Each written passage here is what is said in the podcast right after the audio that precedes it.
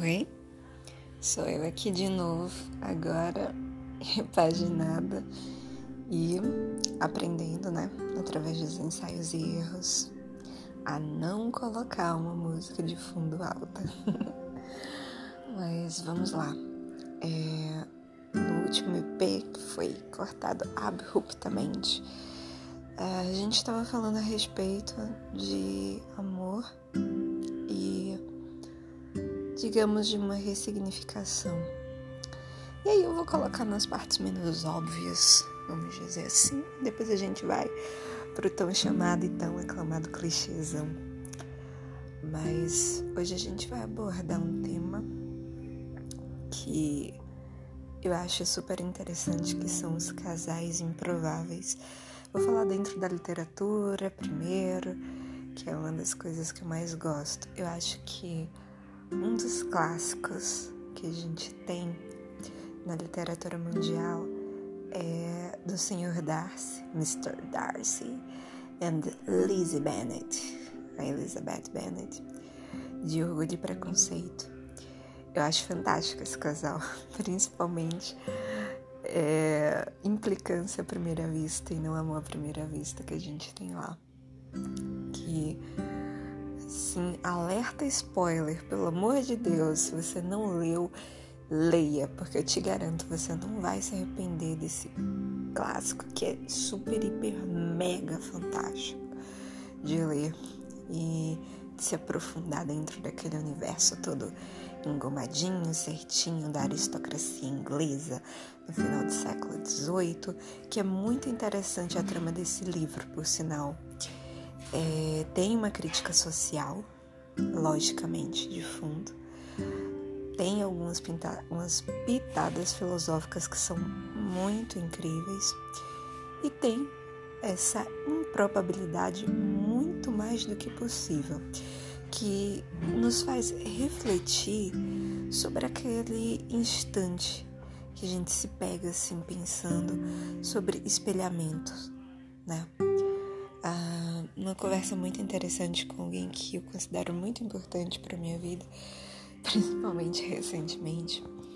Ah, ah, essa pessoa me relatou que conversava com pessoas mais velhas e que a gente tem muito essa coisa do espelhamento, né, de procurar no outro algo que tenha aquele interesse em comum Tipo, ah, se eu gosto de fotografia botânica, eu vou procurar alguém que também goste de fotografia botânica e tudo mais. Ou se eu gosto, sei lá, de corrida de kart e de repente meu parceiro também gosta e discutir aquilo e tudo mais.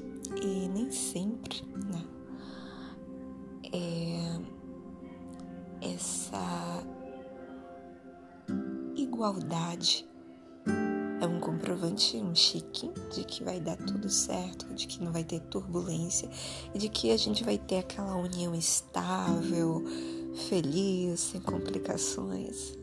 Gente, isso é enredo para filme de sessão da tarde, água com açúcar, que embora eu ame, a gente sabe que no fundo, no fundo, não é bem assim, né?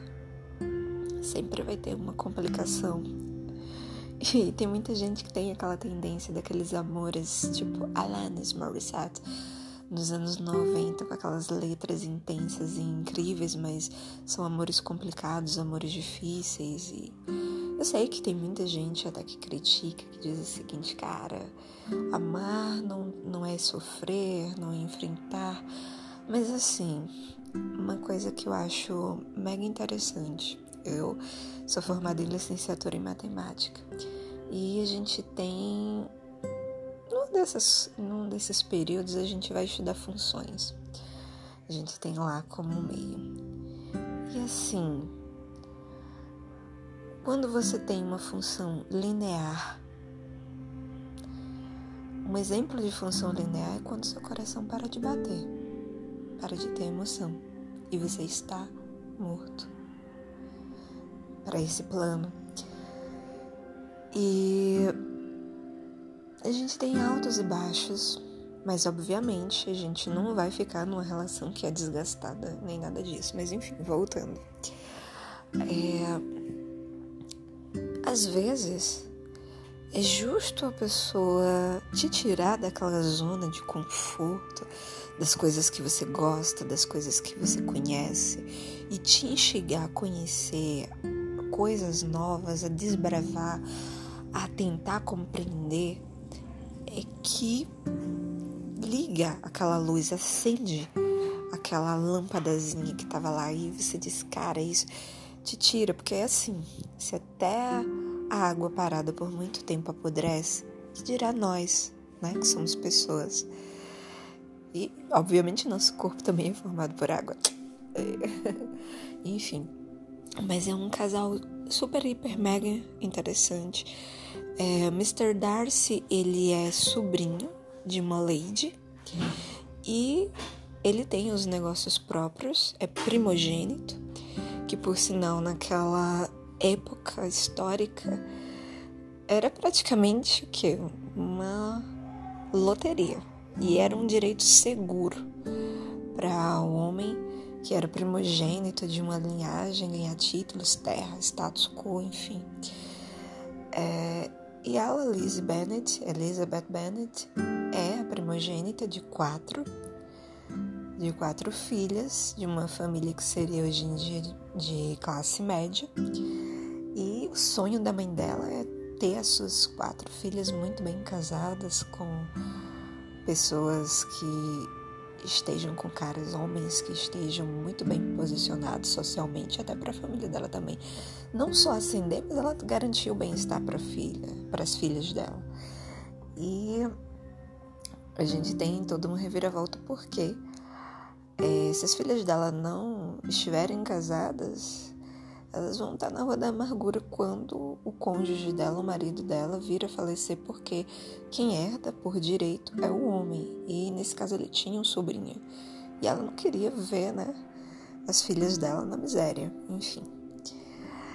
E eles estão lá, ambos são orgulhosos, ambos são preconceituosos à sua maneira sobre diversas coisas da vida. E é aquela, aquela velha história que diz que dois bicudos não se beijam não se é, aplica nessa história. E aí a gente traz para a vida real. Quantas vezes a gente nos autoimpõe barreiras, às vezes, para conhecer lugares, pessoas, histórias, é, situações totalmente diferentes que nós nunca nem sequer imaginávamos. E gente para para pensar, né? Por que não? É, embora que eu não tô dizendo pra gente embarcar numa história que a gente vê que não é uma canoa furada que não vai dar certo, que tem tudo para dar errado, porque, né? Eu vou pegar aqui um outro autor, seria o quê? Seria a crônica do amor malfadado, e não é isso que a gente quer pra gente.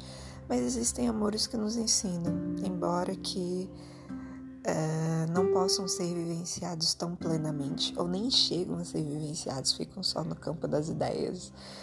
E a gente meio que aprende de uma certa forma com a convivência com a pessoa, ou até, enfim, com aquela experiência em si, né, do platonismo.